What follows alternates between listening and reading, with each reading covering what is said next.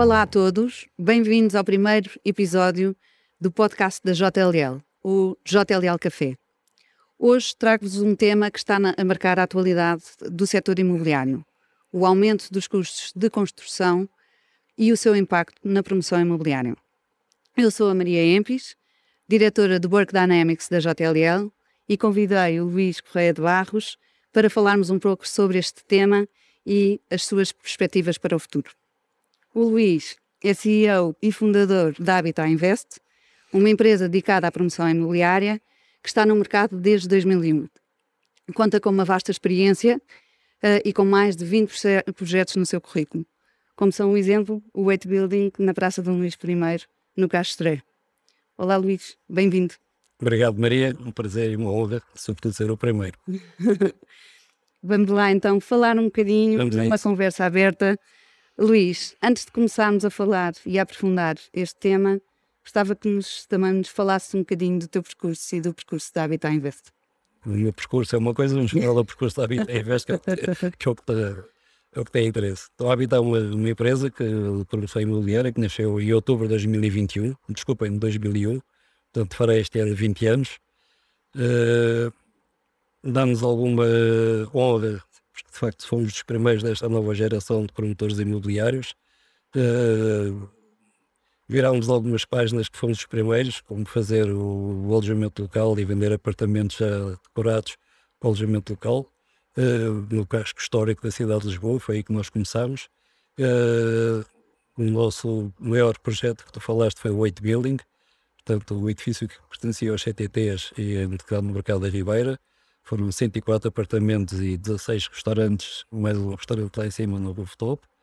Na altura fomos pioneiros, sobretudo porque eu fui ao Brasil, à China, ao Vietnã, ao Dubai, a Singapura, tipo caixeiro viajante, a vender os apartamentos na ótica do Golden Visa, onde habitar no seu início chegou a ter uma cota de mais 10% do mercado. Bom, vamos falar do passado, são 20 anos, evoluímos muito, uh, crescemos bastante também, Uh, tentamos que o crescimento seja sustentado e sustentável.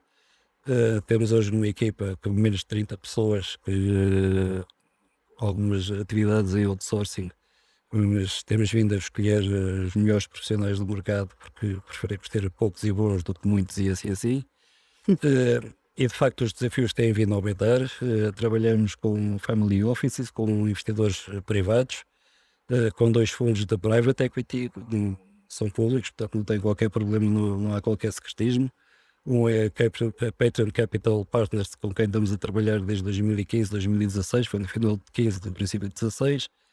E agora, ao meio da pandemia, em 2020, fechamos mais um, um acordo de parceria com a Bain Capital Credit, como saberão, é um dos maiores fundos da private equity do mundo. Uh, e, portanto, muito nos honra termos sido escolhido por estes dois parceiros com quem desenvolvemos os nossos maiores projetos e que nada tem a ver com o passado, que eu falava de comprar edifícios na zona histórica de Lisboa para reabilitar. O passado da reabilitação conta com investimentos de 150 uh, eh, milhões de euros, estamos a falar de quase 400 apartamentos, de 34 uh, zonas, áreas comerciais, uh, e um projeto que depois infelizmente não acabamos, porque quando substanciava também 104 quartos de hotel, e, portanto, isto é o passado de 2001, diríamos que até 2016, 2017. Daí para cá uh, começámos a desenvolver outros tipos, alguns destes também ligados ao alojamento local, apesar de agora todas as vicissitudes legais das zonas de contenção, uh, onde não se pode fazer alojamento local, os Golden Visa que não se podem ter dentro da cidade de Lisboa, tem que ser eh, fora das áreas urbanas, enfim, mas continuamos a ter alguma alguma presença nesse mercado, mas hoje crescemos para coisas muito maiores. Posso dizer que neste momento estamos a desenvolver 15 projetos, uh, e são 15 projetos que têm qualquer coisa como exatamente 1160 apartamentos, uh, e vão desde Louros a Cascais, uh, Lisboa. na Madeira também temos uma presença.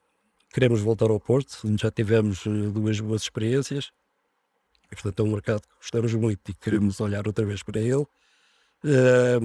E, portanto, estes investimentos destes 1160 apartamentos, não falando em dinheiro, mas para perceber o que é que é hoje em dia o envolvimento, a dedicação e o risco que estamos a correr, Uh, estamos a falar de qualquer coisa com 580 milhões de euros e temos mais dois projetos em pipeline que vão acrescentar, se acontecer, vão estar fechados, mais cerca de 800 apartamentos a estes 1160, portanto estamos a falar de uma coisa que quem, que olhou para a Habitat há 20 anos atrás e que olhou para a Habitat agora, estamos a falar da mesma empresa, mas de duas realidades completamente diferentes. Oh, Luís, e de facto foste um dos que contribuiu para a retoma da economia após a crise financeira uh, e que o imobiliário contribuiu muito para essa, para essa retoma. Desde, desde 2015, mais ou menos, começámos a assistir também a todos os preços na cadeia de valor a aumentarem, quer seja nos, na compra dos terrenos, quer seja na venda uh, do produto acabado e também uh, dos custos de construção. Só para terem noção, desde 2015 os custos de construção já aumentaram 20%. E é esse tema uh, do aumento dos custos que nos traz aqui hoje. Da tua experiência, como analisas esta evolução do, dos, custos, dos custos de construção e dos custos de produção? Maria, vamos, vamos de, de, dividir isso em dois temas ou em duas partes. Uma pré-pandemia e outra pós-pandemia. Pré-pandemia, a lei do mercado a funcionar, a lei da oferta e da procura. Como sabes, o mercado imobiliário em Portugal uh, é dos mais resilientes, não o mais resiliente da Europa. Uh, apesar dos preços que têm aumentado nos últimos anos, veio a crise e eles não baixaram. Portanto, a resiliência do mercado português é fantástica. Uh, eu diria que depois da crise subprime 2008, 2009, obviamente é uma, é uma crise transversal que afetou o mundo inteiro, a Europa acima dos Estados Unidos e a Europa, uh, mas Portugal sempre teve uh, um crescimento sustentado, ou seja, os preços foram começando a subir. A nossa crise começou muito antes, a nossa crise vem desde 2001, by the way, coincide com o ano do nascimento da Habitat, tivemos uma pontaria grande, foi nascer da crise, mas isso trouxe-nos também a resiliência e aprender a lidar com ela. Uh, mas, portanto, o que é que eu digo? Os, os, custos têm vindo a aumentar, o mercado tem vindo a aumentar, a procura passou de ser uma procura nacional uh, e os players do mercado também mudaram, uh, sem querer ofender, sem denegrir os players antigos do antigamente, em que se baseavam em financiamentos bancários que financiavam às vezes 100% da aquisição e da construção. Uh, portanto, havia algumas pessoas que entravam no mercado com esta facilidade, mas sem saber exatamente o que é que estavam a fazer, se preço era bom, se preço mal. O problema dos bancos, gerou aquilo que nós sabemos hoje em dia, o dá, chamados famosos NPLs, os Non-Performing Loans, em que os, os bancos ficaram apelhados uh, de ativos que, que, não geravam rentabilidade e que a conta não fechava. E acho que hoje em dia os players atual, atuais, onde tem onde a nossa empresa Habitat Investe se inclui, uh, tem outra forma de estar no mercado, isto vai levar à pergunta que tu estás a dizer, porque é que aumentaram os, os custos, porque é que deviam aumentar. Portanto, eu diria que o profissionalismo dos players do mercado hoje em dia uh, não tem nada a ver com o passado, são players atuais, uh, que têm pessoas nos seus quadros que vêm das melhores escolas, dos McKinsey da vida, do que seja, estou feliz que tenho alguém na minha equipa que tem esta escola, muitas outras escolas, Fairlands, Young, tudo isso, não tenho Goldman Sachs, mas uh, não, calhou. Uh, os engenheiros vêm do, do, curso do técnico com notas ótimas, de algumas das construtoras mais reputadas do país. E a Habitat é mais uma. Profissionalizou-se o mercado. Profissionalizou-se o mercado, está completamente profissionalizado. Nós temos conversas e reuniões com os bancos em que mandamos lhes planos de negócio e as conversas com os bancos no final do dia passa a ser de partilha, porque antigamente era eles tinham que fazer as contas e ver os riscos, hoje em dia nós já temos isso tudo até por uma questão de reporting com os nossos investidores, nós somos obrigados a fazer isso semanalmente, uh, diariamente, e portanto uh, não quer dizer que nós vamos antever o risco, não temos bolas de cristal, uma pandemia não era previsível, problema do Covid-19, mas pelo menos estamos mais apetrechados para lutar com isso. Análises muito mais sofisticadas que se fazem hoje em dia e partilha de riscos também entre os investidores. E a evolução e... dos preços, dos custos de construção têm vindo a ser iguais, ou não é iguais, têm vindo, vindo, vindo em paralelo com o aumento dos valores de venda, dos preços de saída, uh, e depois há uma coisa que é importante, é que tivemos uma crise muito grande, muitas empresas do setor da construção uh, faliram, algumas grandes sobreviveram graças a Deus, e isto gerou, que às vezes iam às obras e fechavam obras a perder dinheiro para conseguirem manter os seus postos de trabalho. Isto não é, não é justo, no mercado não pode funcionar, tem que funcionar bem para todos, não pode haver uns a serem os sanguessugas dos outros que estão a perder dinheiro E hoje em dia os custos de construção também aumentaram porque as empresas de construção também chegou à altura, porque o mercado em si o permite também começarem a ganhar dinheiro e começarem também a fechar a conta. Portanto, está tudo ligado uma coisa à outra. E essa, essa, essas empresas de construção que fecharam também acaba, acabou por haver menos mão de obra. Uh, também está ligada à falta de mão de obra, uh, o aumento dos custos. Uh, ao longo de, destes últimos, últimos anos, foi um dos grandes fatores, a mão de obra. estou certa?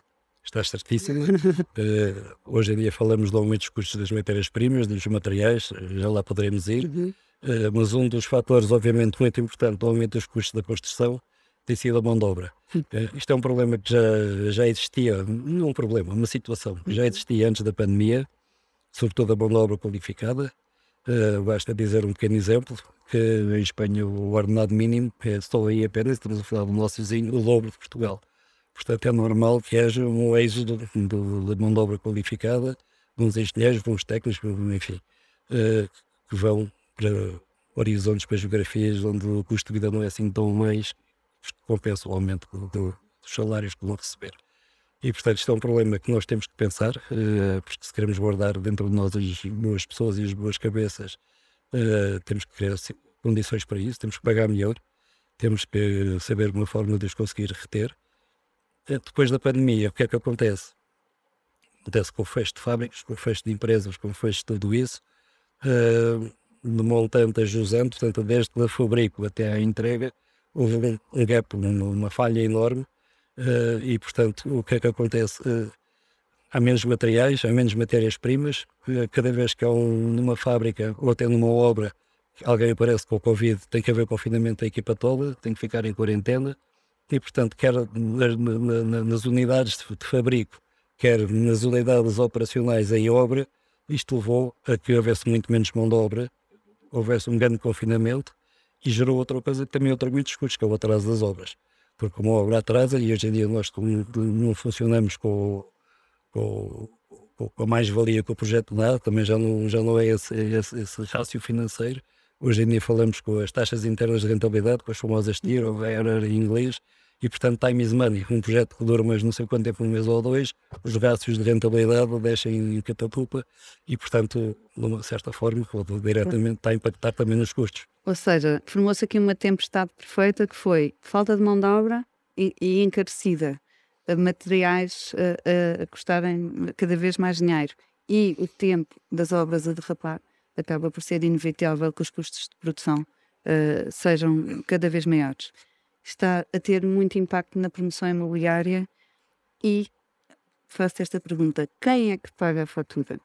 Quem é que sofre mais Deixa-me pôr aqui só com esta questão? Só aqui uma, uma pasada aqui no meio da conversa, porque existe algo que é, é, é, é fora, exterior a tudo isto, que é a burocracia camarária da aprovação de projetos, não vou falar mais no tema, mas que é um dos temas do aumento do custo final do produto, é, é os tempos de demora a aprovação. Nós compramos os edifícios, compramos os terrenos, seja greenfield ou reabilitação, ou o que seja, e o tempo de aprovação e isto é transversal, não estou a falar da Câmara de Lisboa, da Câmara de Cascais, da Câmara de Oeiras, quer seja, ou, do Porto, ou do Porto é um bocadinho diferente, é, é, tudo bastante mais rápido, mas enfim, não estou a falar nem sequer de política, mas é algo que também devia ser, porque se existem regulamentos, se existem planos diretores municipais, se existe um determinado número de regras que não são respeitadas e sobretudo pelas câmaras, uh, algo está mal. E eu acho de facto que, que é algo que devia estar na ordem do dia é porque é que tanto tempo a aprovar um projeto, porque é tanto tempo a se definir as situações, muito, como eu digo, hoje em com o profissionalismo, ninguém quer fazer uma torre de 50 andares, ou da Sércia, onde os pisos uh, que existem na zona são 5 ou 6, estão malucos para isso. Portanto, desde que nós estejamos a jogar dentro das regras, porque é que demora tanto tempo? Isto aliado ao aumento dos custos de construção, ou, aliado ao custos materiais, aliado ao tempo acrescido das obras, uh, é outro tema que vale quase tanto como todos os outros juntos. Portanto, fechei esta loja, não vou continuar por aí. E poderia-se ajudar muito porque uh, nos, nos, materiais ainda não temos o controle total. Na mão de obra também tem que ser as políticas, mais uma vez, a ajudar com que seja, Portugal seja atrativo. Uh, por isso, era um tema mais fácil de chegar uh, mexer nesses timings de, dos licenciamentos, não é? Poderia ser, mas normalmente a economia reage mais depressa do que a política, portanto aquilo que na teoria seria óbvio, na prática infelizmente não é. Uh, voltando à tua questão, e agora ajuda. Que era uh, quem é que paga esta fatura destes aumentos, dos aumentos dos custos da produção? Então, vou dizer uma coisa que não vai ser muito bem aceita, mas que era a realidade. Até há uns anos atrás, uh, nós vimos o, o, aumento dos, dos, dos uh, custos de construção aumentar e nós passávamos isso para, custo, para, para os valores de venda. Uh, e portanto quem pagava era o mercado, pagava era o cliente final, pagava porque estávamos a subir, eu vendia tudo em planta, não me lembro ter um, os financiamentos para a construção, os bancos diziam não vale a pena nós contratarmos convosco, vocês vendem tudo em planta, porque é que querem financiamentos para a construção, vocês financiam a construção com as vendas. Pronto, e nós íamos aumentar os preços porque o mercado absorvia os preços e porque os preços estavam baratos e de facto Portugal era o país com alguma dinâmica dentro da Europa de longe os preços mais baratos. Portanto, a pergunta era, ao princípio era o que deve pagava. Não mais pode ser assim. Enquanto se nós vendemos projetos, não vou dizer de luxo, porque o luxo não existe em Portugal, é uma falácia, mas teremos projetos premium, eh, consoante a localização, consoante os acabamentos, consoante uma série de, de, de, de pormenores, nós podemos puxar um bocadinho mais ou menos pelo preço, sendo que o preço tem de ser o preço do mercado e o preço que o cliente paga. E hoje os projetos vão se todos em plantas, os projetos têm que ser bons, têm de valer por si próprios, têm que ter o seu mérito próprio para serem vendidos e, portanto, o preço é uma coisa, mesmo no, no, no mercado premium, anda ali sem grandes folgas. Grande parte do que estamos a fazer hoje em dia é para a classe média alta. Eu tenho muita pena de não dizer para a classe média, mas é impossível pelo preço da aquisição, pelo custo da construção, termos um preço final que a classe média possa comprar. Portanto, isto é algo que os governos e as câmaras também deviam olhar e não só fazer política, mas na prática, de facto, olharem para isto a sério, porque há imensa falta de habitação. Mas nós podemos ir à classe média alta, que são coisas que andaram entre os 2.700, 3.100, 3.000 e, em alguns casos, 3.500 euros por metro quadrado. Uh, neste campo, os custos de construção é de facto uma dificuldade. Portanto, quem é que tem que pagar a fatura? Não pode ser o cliente final, agora é o contrário, é o único que não vai poder pagar, porque o financiamento que eles conseguem nos bancos e os valores que conseguem chegar estão perfeitamente limitados. E, portanto, daí não se pode sair, tem que ser para baixo. Portanto, tem que haver uma entreajuda dos players do mercado. Uh, temos todos que arregaçar as mangas e, se calhar, apertar os buracos no, no cinto, porque as nossas margens, margens durante um período, como é o período que está a correr, vão baixar os nossos investidores vão, vão ter que ser menos ambiciosos, menos greedy e, portanto, também baixarem as, as expectativas de retornos. Uh, as empresas de, de, construção também têm que baixar um bocadinho as suas margens, o famoso capa que eles põem em cima das obras, e tem que ser um, um, um mercado completamente participativo. Os arquitetos, a promotora e os promotores e os construtores têm que entrar desde o dia 1, desde que se comprou o ativo, a ver qual é que é a forma de o embaratecer. Se calhar com pré-produção, com cozinhas eh, que são fabricadas e que não quer dizer que percam qualidade, por isso são montadas diretamente, fazer uma padronização de cozinhas, de casas de banho.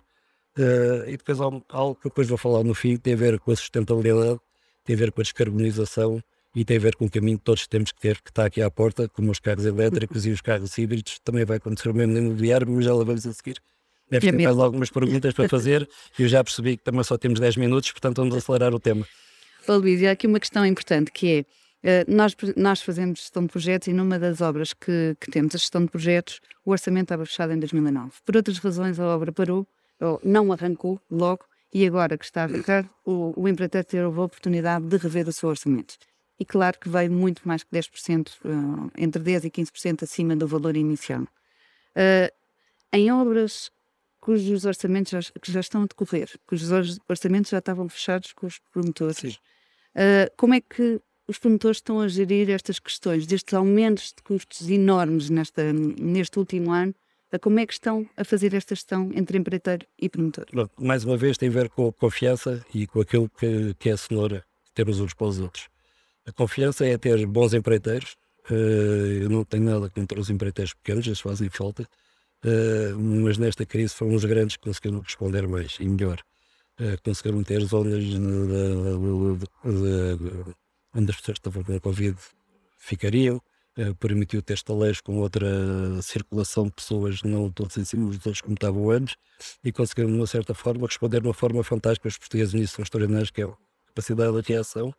uh, e conseguimos de facto reagir, apesar dos atrasos que acontecem, não fosse a reação e a capacidade deles em reagir, não era como era, e os grandes são mais fáceis, conseguem reagir mais depressa que os pequenos. Falando sobre isso, nós temos um preço máximo garantido. E o preço máximo garantido é o preço acima do qual a obra não pode ir. Sendo que, trabalhando de uma forma transparente e direta com os empreiteiros, nós também podemos, não é uma espécie de open book, o open book vai ser a solução do futuro, eh, vai ter que passar por aí, mas neste momento conseguimos ter a confiança deles se nós conseguimos arranjar um subempreiteiro que forneça a cozinha ou que forneça as torneiras ou quer que seja mais barato do que está no orçamento, eles aplicam o capa em cima e vamos ao nosso que é mais barato.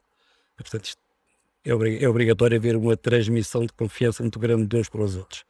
Uh, e, portanto, nesses projetos que, está o preço máximo garantido fechado, eu diria que o ONU está no empreiteiro. Não é bem assim, porque nós depois também tem cláusulas que se a matéria-prima, se os custos aumentarem mais 15 ou 20%, tem capacidade para poder rever. Portanto, isto é um jogo diário e mensal e também, no fundo, é um bocadinho de pensar, esta é a última obra que eu vou fazer, ou a primeira e última obra que vou fazer para ele, se calhar vou ter que me defender aqui um bocado mais, mas eu tenho aqui um pipeline de obras e, e este promotor está a crescer e é de confiança e é digno e é sério, uh, vamos cortar aqui um bocado as unhas, vamos rapar as unhas, porque depois no, futuro uh, temos garantido uma determinada ligação. São as relações de longo prazo entre promotor e empreiteiro que também é que são fundamentais para, para isso. E, e, já tocaste aqui na, na, pergunta que também tinha para te fazer sobre obras futuras, que ainda não foram, os orçamentos não foram fechados. Que soluções e que acordos é que podem estabelecer com os, os empreiteiros para que ambos se sintam confortáveis? Maria, eu acho que, que é fundamental, como eu disse há pouco, que exista um espírito de transparência e de interligação aberta entre o promotor e o empreiteiro, todos os agentes, neste caso, o promotor e o empreiteiro acima de tudo. Uh, eu trabalhar em Open Book uh, é exatamente desde o dia 1, nós temos, sabemos qual é que é o valor máximo que o projeto aguenta uh, e pensarmos antes de o comprarmos, já sabendo esse valor máximo que o projeto aguenta e o preço de saída, e já temos analisado isso muito bem para saber se vale a pena adquirir ou não. Se valeu a pena adquirir, está adquirido já estamos com o empreiteiro desde o dia 1, não podemos ir a mais deste valor. Como é que vamos conseguir chegar? Uh, materiais diferentes daquilo, se calhar não pode ser mármore, se calhar não pode ser pedra, se calhar tem que ser cimento afagado, se calhar poder entrar aqui, ter uma hora a falar e alternativas.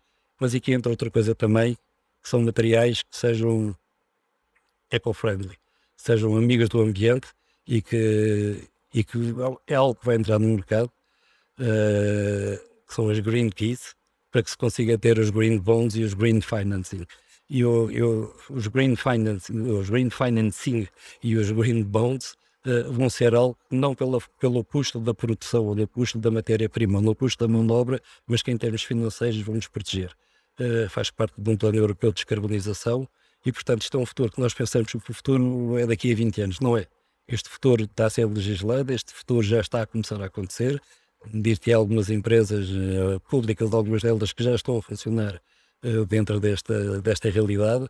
E, portanto, eu acho que a realidade futura passa por uma interligação cada vez maior, uma, uma, uma interligação em termos de partilha de custos, partilha de know-how, em que o famoso capa do empreiteiro, se ele tiver a segurança de estar a trabalhar e que vai ter um caminho X projetos, X metros quadrados, eh, X milhares ou centenas de apartamentos, já pode racionalizar o seu produto e a, e a sua e o seu custo e, portanto, passa por uma abertura não só de mudança de materiais, mudança de paradigma, é de facto um desafio muito grande, porque o mercado imobiliário está cada vez a crescer mais, como vocês sabem, apesar desta pandemia a procura aumenta, o preço do metro quadrado continua a aumentar, uh, portanto isto não é, não é infinito, uh, tem sempre as suas curvas de crescimento e de desaceleração, mas neste momento o que nós temos é um desafio muito grande que é como é que a gente vai ir de encontro à procura a aumentar, essa procura que existe, uh, e de uma forma sustentável e sustentável, mais uma vez, através da partilha de informações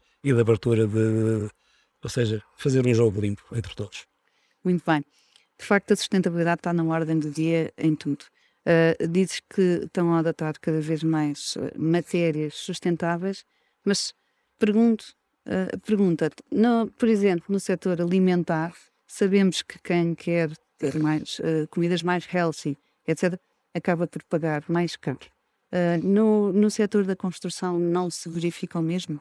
Uh, sim e não. Se tu quiseres ir, e hoje em dia os dois mercados onde a Habitat a apostar mais são, não são extremos opostos, mas é o mercado premium e o mercado da classe média alta. Enquanto no mercado premium tu podes continuar a ter a madeira, podes continuar a ter a pedra, o mármore, o que quer que seja, mas as ferias do melhor que há e sonorizações fantásticas, porque existe um mercado, existe muito estrangeiro que gosta de Portugal, que se sente confortável em Portugal, que se sente seguro em Portugal e que de facto nós somos um país muito amigável, não vale a pena estar sempre a falar do sol, da praia, da restauração, do custo da vida, não vale a pena ser, já ouvimos isso há não sei quantos anos, apesar de ter uma verdade enorme. Uh, e não foge. Não foge.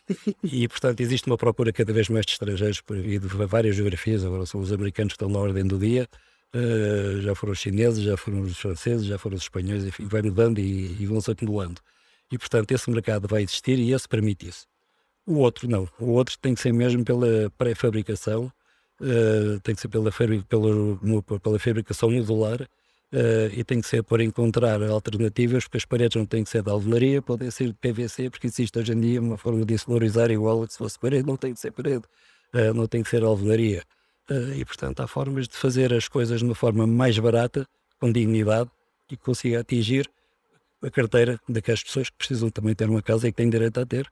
E portanto, um, é de facto um desafio grande que estamos a ter, mas não deixa de ser apaixonante, porque obriga-nos a pensar e a repensar todos os dias o que é que estamos aqui a fazer.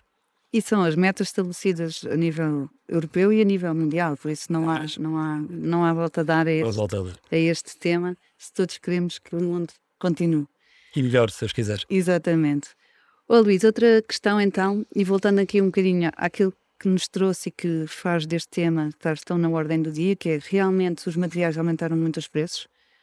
Um, só o alumínio aumentou 60%, o aço 40%. Madeira quase 400% era quase 400, é incrível. O que, como é que tu vês esta situação no futuro próximo? Vês como uma situação conjuntural?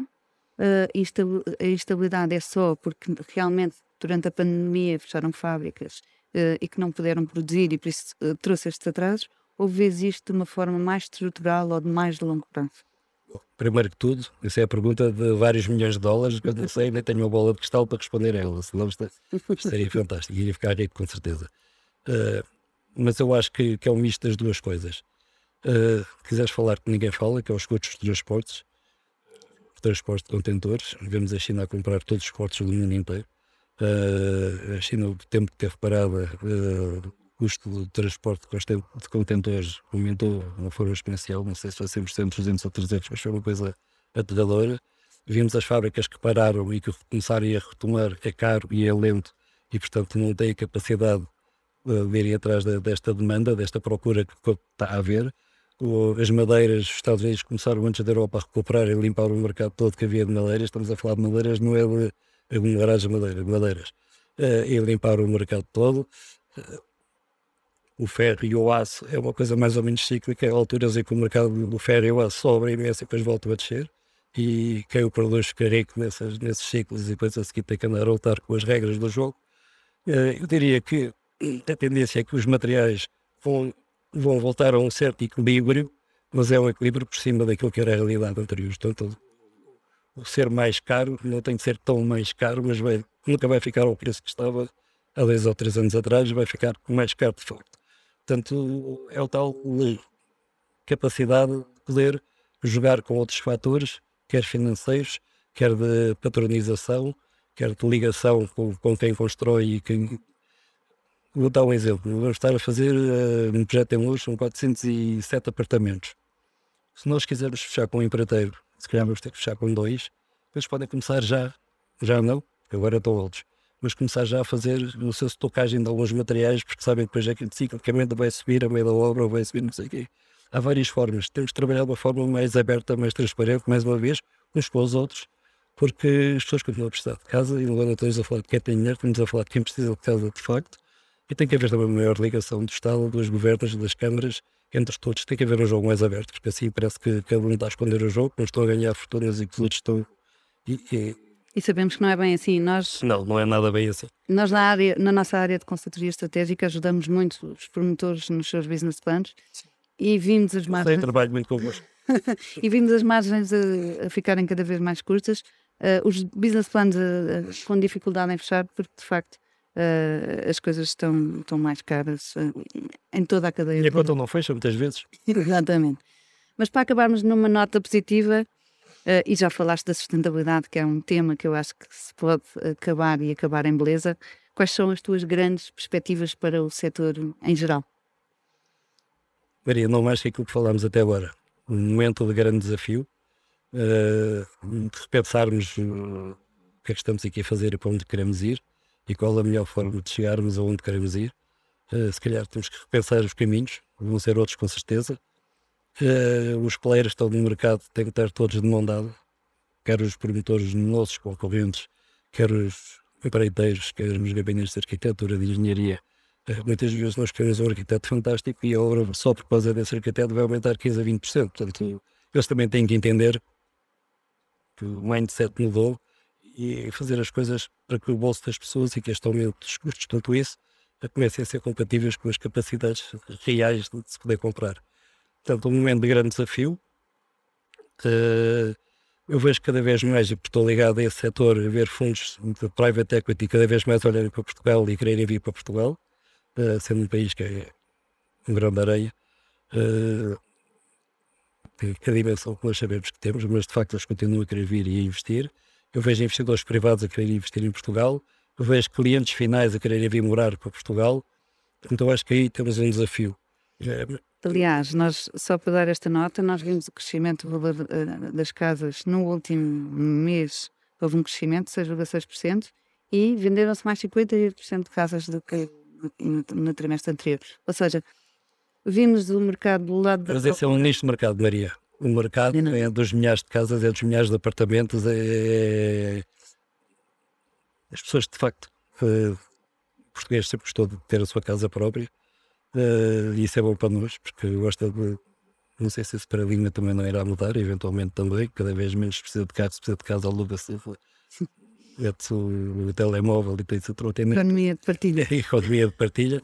mas, uh, mas eu penso que de facto esse rap de vender mais casas vai continuar, mas o mercado não é só isso, esse é um nicho de mercado e temos que olhar para o resto do mercado uh, e o resto do mercado é um tal desafio verdadeiro, porque esse é mais ou menos. E onde há uma falta de habitação enorme. É, enorme, enorme. Luís, muito obrigada por teres vindo. Muito obrigado. Foi um prazer ter esta conversa contigo. Obrigado e mais uma vez uma honra estar aqui e ter sido o primeiro. Hum. Espero não ter sido muito chato para quem me vai ouvir e ver. e, e até sempre. Muito obrigado. Obrigada. Obrigada a todos. Obrigado.